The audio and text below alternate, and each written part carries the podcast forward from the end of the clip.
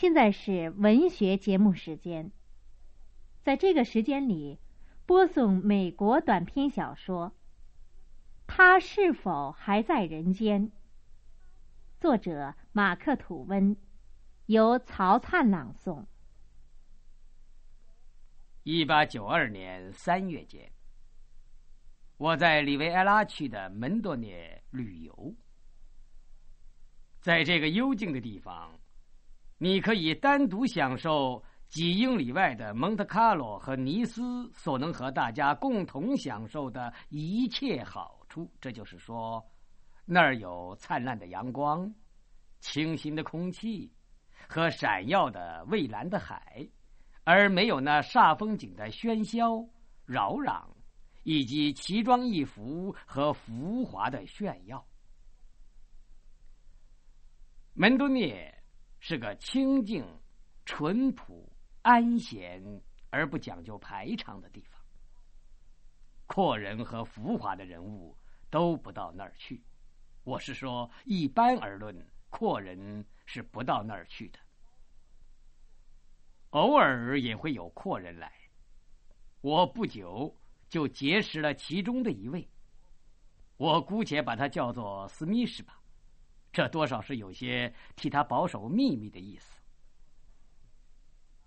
有一天，在英格兰旅馆里，我们用第二道早餐的时候，他忽然大声喊道：“快点！你注意看门里出去的那个人，你仔细把他看清楚。为什么？你知道他是谁吗？知道。”你还没有来，他就在这儿住过好几天了。听说他是里昂一个很阔的绸缎厂老板，现在年老不干了。我看他简直是孤单的很，因为他老是显得那么苦闷的样子，无精打采，从不跟谁谈谈话。他的名字叫做肖菲尔·麦格南。我以为这一下子史密斯就要继续说下去，把他对这位麦格南先生所表示的绝大兴趣说出个所以然来，但是他却没有说什么，反而转入沉思，并且他经过几分钟之久，显然把我和其他一切都完全忘到九霄云外去了。他时而伸手搔一搔他那轻柔的白发，帮助他的思路，同时让他的早餐冷掉也不管。后来他才说：“啊，忘了，我怎么也想不起了。想不起什么事啊？哦，我说的是安徒生的一篇很妙的小故事，可是。”我把他忘了。这故事有一部分大致是这样的：有个小孩儿，他有一只养在笼子里的小鸟，他很爱它，可是又不知道当心招呼它。这鸟儿唱出歌来，可是没有人听，没有人理会。后来，这个小把戏肚子也饿了，口也渴了。于是他的歌声就变得凄凉而微弱，最后终于停止了。鸟儿死了。小孩过来一看，简直伤心的要命，懊悔不及。他只好含着伤心的眼泪，唉声叹气的把他的伙伴们叫来，大家怀着极深切的悲痛，给这个小鸟举行了隆重的葬仪。可是这些小家伙可不知道，并不光是孩子们让诗人们饿死，然后花许多钱给他们办丧事和立纪念碑。这些钱如果花在他们生前，那是足够养活他们的，还可以让他们过舒服的日子呢。那么，但是这时候。我们的谈话被打断了。那天晚上十点钟左右，我又碰到史密斯。他邀我上楼去，到他的会客室里陪他抽烟，喝热的苏格兰威士忌。那个房间是个很惬意的地方，里面摆着舒适的椅子，装着喜气洋洋的灯，还有那壁炉里和善可亲的火，燃烧着干硬的橄榄木柴。再加上外面那低沉的海涛澎湃声，更使一切达到了美满的境界。我们喝完了第二杯威士忌，谈了许多随意的。称心的闲话之后，史密斯说：“啊，现在我们喝的兴致很够了，我正好趁此讲一个稀奇的故事，你正好听我讲。这事情是个保守了多年的秘密，这秘密只有我和另外三个人知道。”现在我可要拆穿这个西洋镜了，你现在兴致好吗？好极了，你往下说吧。下面就是他给我说的故事。多年以前，我是个年轻的画家，实在是个非常年轻的画家。我在法国的乡村。随意漫游，到处写生，不久就和两个可爱的法国青年凑到一起了。他们也和我干着一样的事情。我们那股快活劲儿，就像那股穷劲儿一样，也可以说那股穷劲儿就像那股快活劲儿一样。你爱怎么说就怎么说吧。克劳德·弗雷尔和卡尔·包兰热。这就是那两个小伙子的名字，真是可爱的两个小伙子，太可爱了，老是兴致勃勃的，简直就和贫穷开玩笑，不管风霜雨雪，日子老是过得怪有劲的。后来，我们在一个布勒敦的乡村里，简直穷得走投无路，碰巧。有一个和我们一样穷的画家把我们收留下来了，这下子可简直是救了我们的命。他叫法朗斯瓦·密勒，怎么，就是那伟大的法朗斯瓦·密勒吗？伟大？哦，那时候他也并不见得比我们伟大到哪儿去呢。就连在他自己的那个村子里，他也没有什么名气，他简直穷的不像话。除了萝卜，他就没有什么可以给我们吃的，并且连萝卜也有时候接不上气儿。我们四个人成了忠实可靠、互相疼爱的朋友，简直是难分难舍。我们在一起拼命的画呀画的。作品是越堆越多，越堆越多，可就是很难得卖掉一件。我们大伙儿过的日子简直是痛快极了，可是也实在可怜。我们有时候简直是活受罪。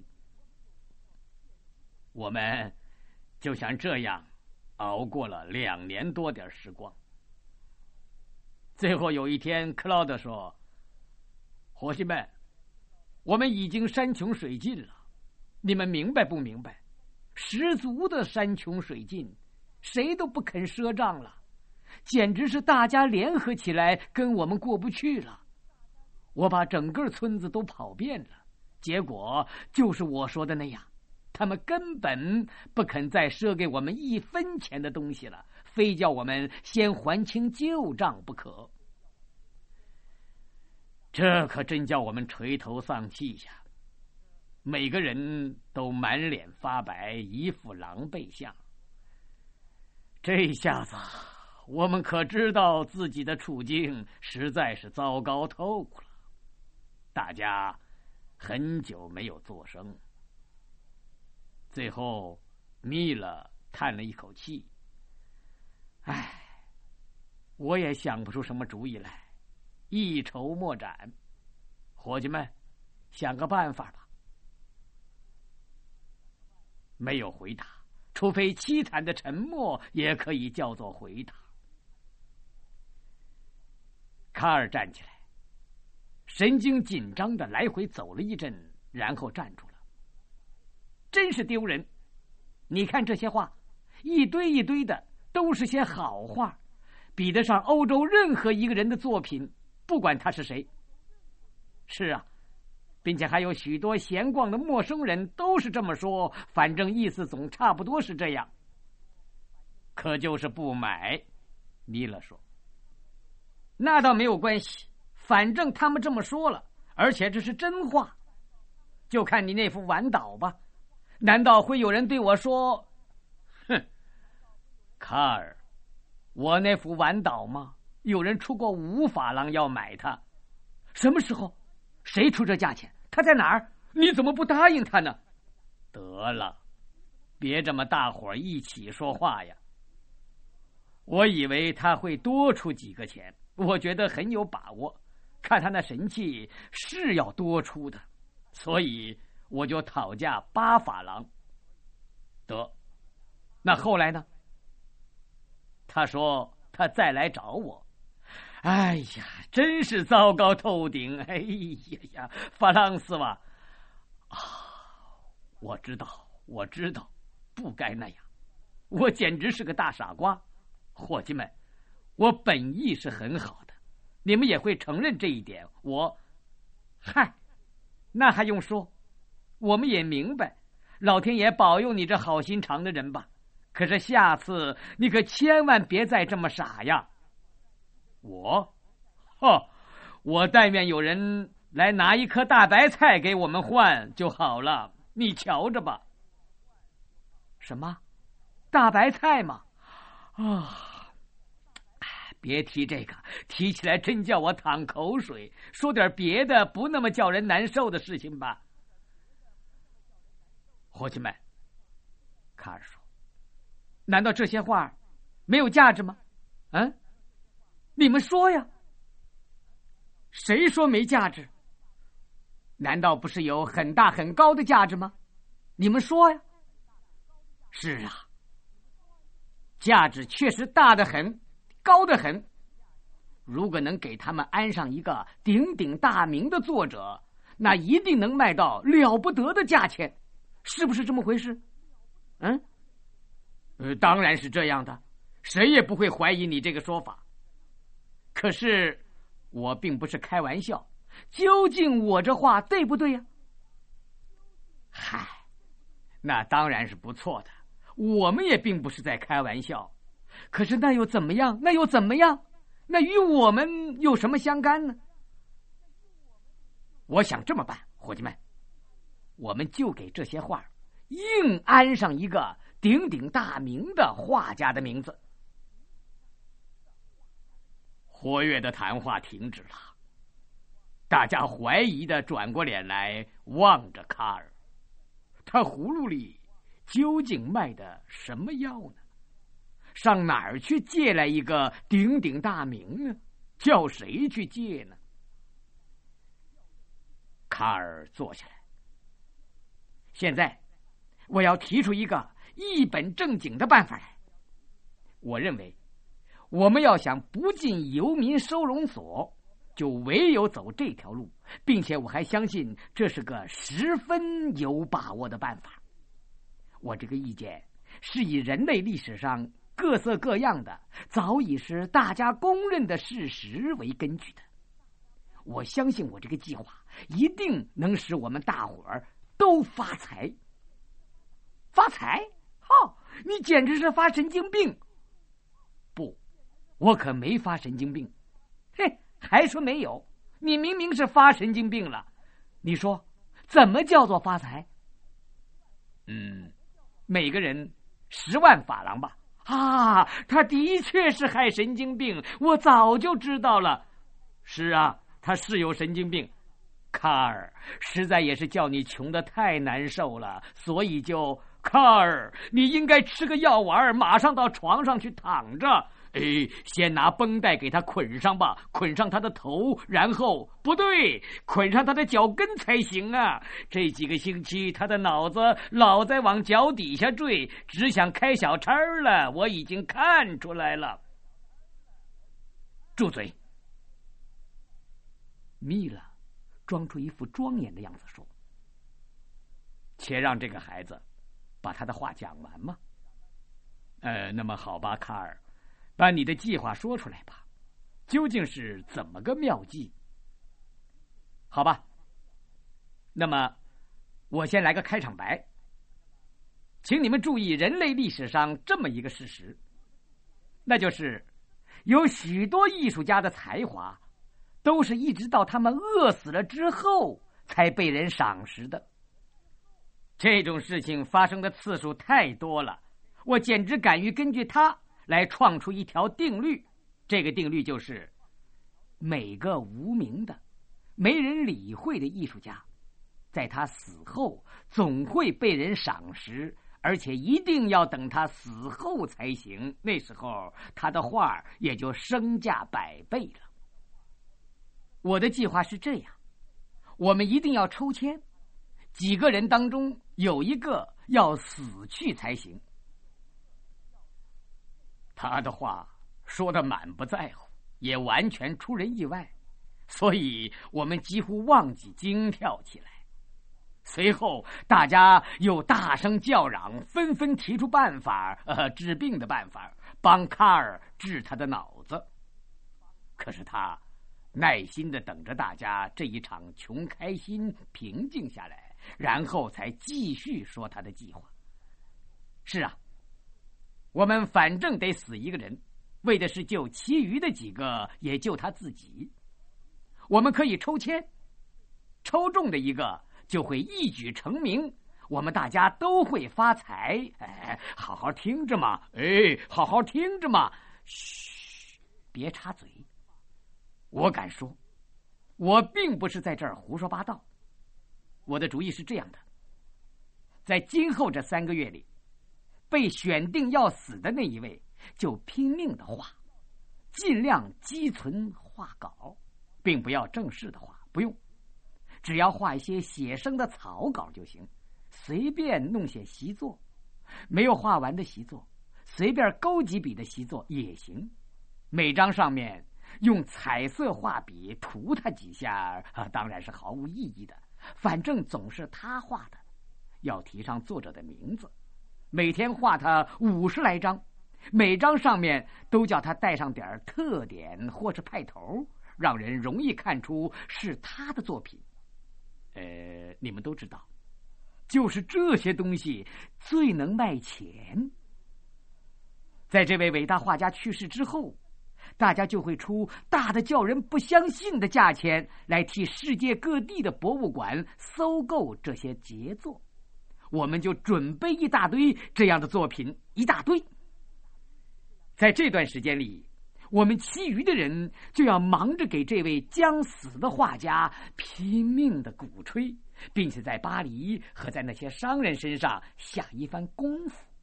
这是给那桩未来的事件做的准备功夫，知道吧？等到一切都不知就绪，趁着热火朝天的时候，我们就向他们突然宣布画家的死讯，举行一个热闹的丧礼。你们明白这个主意吗？嗯，不大明白，至少是还不十分，还不十分明白。这还不懂？那个人并不要真的死去。他只要改名换姓、销声匿迹就行了。我们弄个假人一埋，大家假装哭一场，叫全世界的人也陪着哭吧。我可是，大家根本没有让他把话说完，每个人都爆发出一阵欢呼，连声称妙。大家都跳起来，在屋子里蹦来蹦去，彼此互相拥抱，欢天喜地的表示感激和愉快。我们把这个伟大的计划一连谈了好几个钟头，简直连肚子都不觉得饿了。最后，一切详细办法都安排的很满意了的时候，我们就举行抽签，结果选定了密了，选定他死，这是照我们的说法。于是，我们大家把那些飞到最后关头舍不得拿出来的小东西，做纪念的小装饰品之类，凑到一起。这些东西，只有一个人到了无可奈何的时候，才肯拿出来做赌注，企图一本万利的发个财。我们把他们当掉，当来的钱勉强够我们俭省的吃一顿告别的晚餐和早餐。只留下几个法郎做出门的费用，还给米勒买了一点萝卜之类，够他吃几天的。第二天一清早，我们三个人刚吃完早饭，就分头出发。哦，当然是靠两条腿了。每人都带着十几张米勒的小画，打算把它们卖掉。卡尔朝着巴黎那边走。他要到那儿去开始下一番功夫，替米勒把名声鼓吹起来，好给后来的那个伟大的日子做好准备。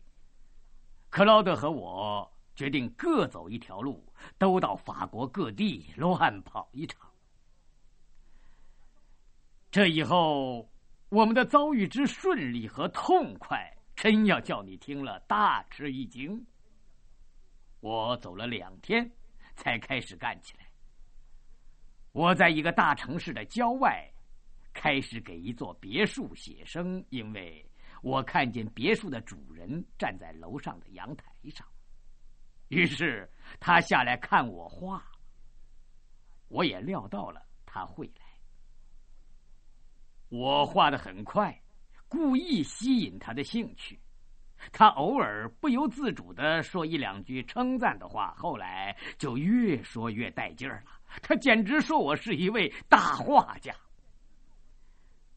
我把画笔搁下，伸手到皮包里取出一张米勒的作品来，指着脚上的签名，怪得意的说：“我想你当然认识这个了。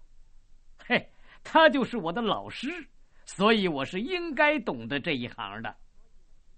这位先生好像是犯了什么罪似的，显得局促不安，没有作声。我很惋惜的说：“你想必不是说连法朗斯瓦密勒的签名都认不出来吧？”他当然是不认得那个签名的，但是不管怎么样，他处在那样窘的境地。居然让我这么轻轻放过，他是感激不尽的。他说：“哦，怎么会认不出来呀？嘿，的确是弥勒的嘛，一点儿也不错。嗯，我刚才也不知想什么来着，现在我当然认出来了。随后他就要买这张画，可是我说，我虽然不怎么有钱，可也并没有穷到那个地步。”不过后来我还是让他拿八百法郎买去了。什么？八百法郎？是啊，米勒本来是情愿拿它换一块猪排的。不错，我把那张小东西就换来了八百法郎。现在，假如能花八万法郎把它买回来，那我真是求之不得呀。可是。这个时期早已过去了。我给那位先生的房子画了一张很漂亮的画，本想作价十法郎卖给他，可是因为我是那么一位大画家的学生，这么贱卖又不大像话，所以我就把这张画卖了他一百法郎。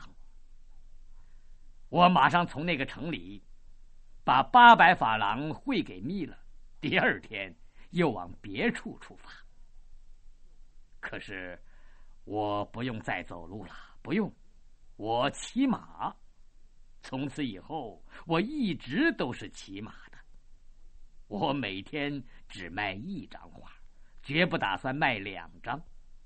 我老是对买主说：“啊，我把米勒的画卖掉，根本就是个大傻瓜，因为这位画家恐怕不能再活上三个月了。他死了之后，那就随你出天大的价钱，也别想买到他的画了。我想方设法把这个消息尽量传播出去，预先做好准备功夫，好叫大家重视后来那场大事。我们卖画的计划是应该归功于我的，那是我出的主意。我们那天晚上商量我们的宣传运动的时候，我就提出了这个办法。三个人都同意，先把他好好的试一试，绝不轻易放弃这个主意，另试其他的办法。结果我们三个人都干得很成功，我只走了两天路。克劳德也走了两天，呃，我们俩都不愿意叫米勒在离家太近的地方出名，怕露马脚。哈，可是卡尔只走了半天，这个精灵鬼、没良心的坏蛋。从那以后，他到各处旅行的派头，简直是像个公爵一样。我们随时和各地的地方报纸记者。搭上关系，在报纸上发表消息，但是我们所发表的新闻，并不是宣布发现了一位新画家，而是故意装成人人都知道的法朗斯瓦米勒的口气。我们根本不提称赞他的话，光是简单报道一点关于这位名家的近况的消息，有时候说他病况好转。有时又说没有希望，不过老是含着凶多吉少的意味。我们每次都把这类消息圈出来，寄给那些买过画的人。卡尔不久就到了巴黎，他干脆就派头十足的干起来了。他结交了各报通讯记者，把米勒的情况。报道到英国和整个欧洲去，连美国和世界各地到处都报道过去了。六个星期之后，我们三个在巴黎会了面，决定停止宣传，也不再写信叫米勒寄画来了。这时候他已经轰动一时，一切都完全成熟了。所以我们觉得应该趁这个时候马上下手，以免错过机会。于是，我们就写信给密勒，叫他到床上躺下，赶快饿瘦一点因为我们希望他在十天之内死去，如果还来得及的话。我们计算了一下，成绩很不错，三个人。一共卖了八十五张画和习作，得了六万九千法郎。最后一张画是卡尔卖出去的，价钱卖的最大。他把晚岛卖了两千二百法郎，我们把他夸奖的好凶啊！可没有想到，后来会有一天，整个法国都抢着要把这张画据为己有。居然会有一位无名人士花了五十五万法郎的现款把它抢购去了。那天晚上，我们准备了香槟酒，举行了庆祝胜利结束的晚餐。第二天，克劳德和我就收拾行李回去招呼米勒度过他临终的几天，一面谢绝那些探听消息的闲人。同时，每天发出病况报告，寄到巴黎给卡尔，拿去在几大洲的报上发表，把消息报道给全世界关怀的人们。最后，终于宣布了噩耗，卡尔也及时赶回来帮忙料理最后的丧礼。你想必还记得吧？那次的出殡。真是盛况空前，轰动全球啊！美洲、欧洲、亚洲还有其他各州的上流人物都来参加了，大家都表示哀悼。我们四个，嗯，还是那么难分难舍的抬着棺材，不让别人帮忙。我们这么做是很对的，因为棺材里根本就只装着一个蜡做的假人儿。如果让别人去抬，重量就成问题，难免要露马脚。是的，我们当初曾经相亲相爱的在一起，共过患难的四个老朋友抬着棺材。哪四个人？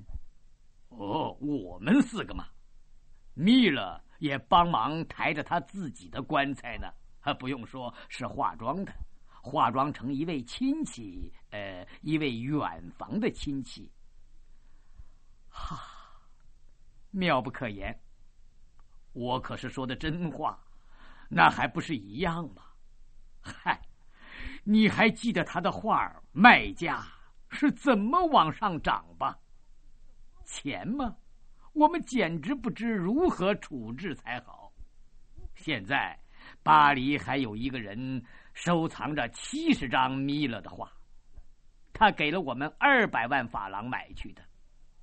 至于我们当初在路上的六个星期里，米勒赶出来的那许许多多的写生和习作呢？哈哈，你听听我们现在卖的价钱，简直会大吃一惊，并且那还得我们愿意卖的时候才行啊。这真是一个稀奇的故事，简直稀奇透了。是啊，可以那么说。米勒后来究竟怎么样呢？你能保守秘密吗？可以。你记得今天在餐厅里我叫你注意看的那个人吗？那就是法朗斯瓦米勒。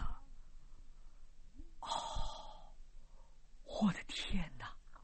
原来如此。是啊，总算这一次，他们没有把一个天才饿死，然后把他应得的报酬装到别人的荷包里去。这一只能唱的鸟，可没有白唱一阵儿，没有人听，只落得死了之后的一场无谓的盛大丧礼。我们原来是等着遭这种命运的呢。刚才播送的是美国短篇小说《他是否还在人间》。这次节目播送完了。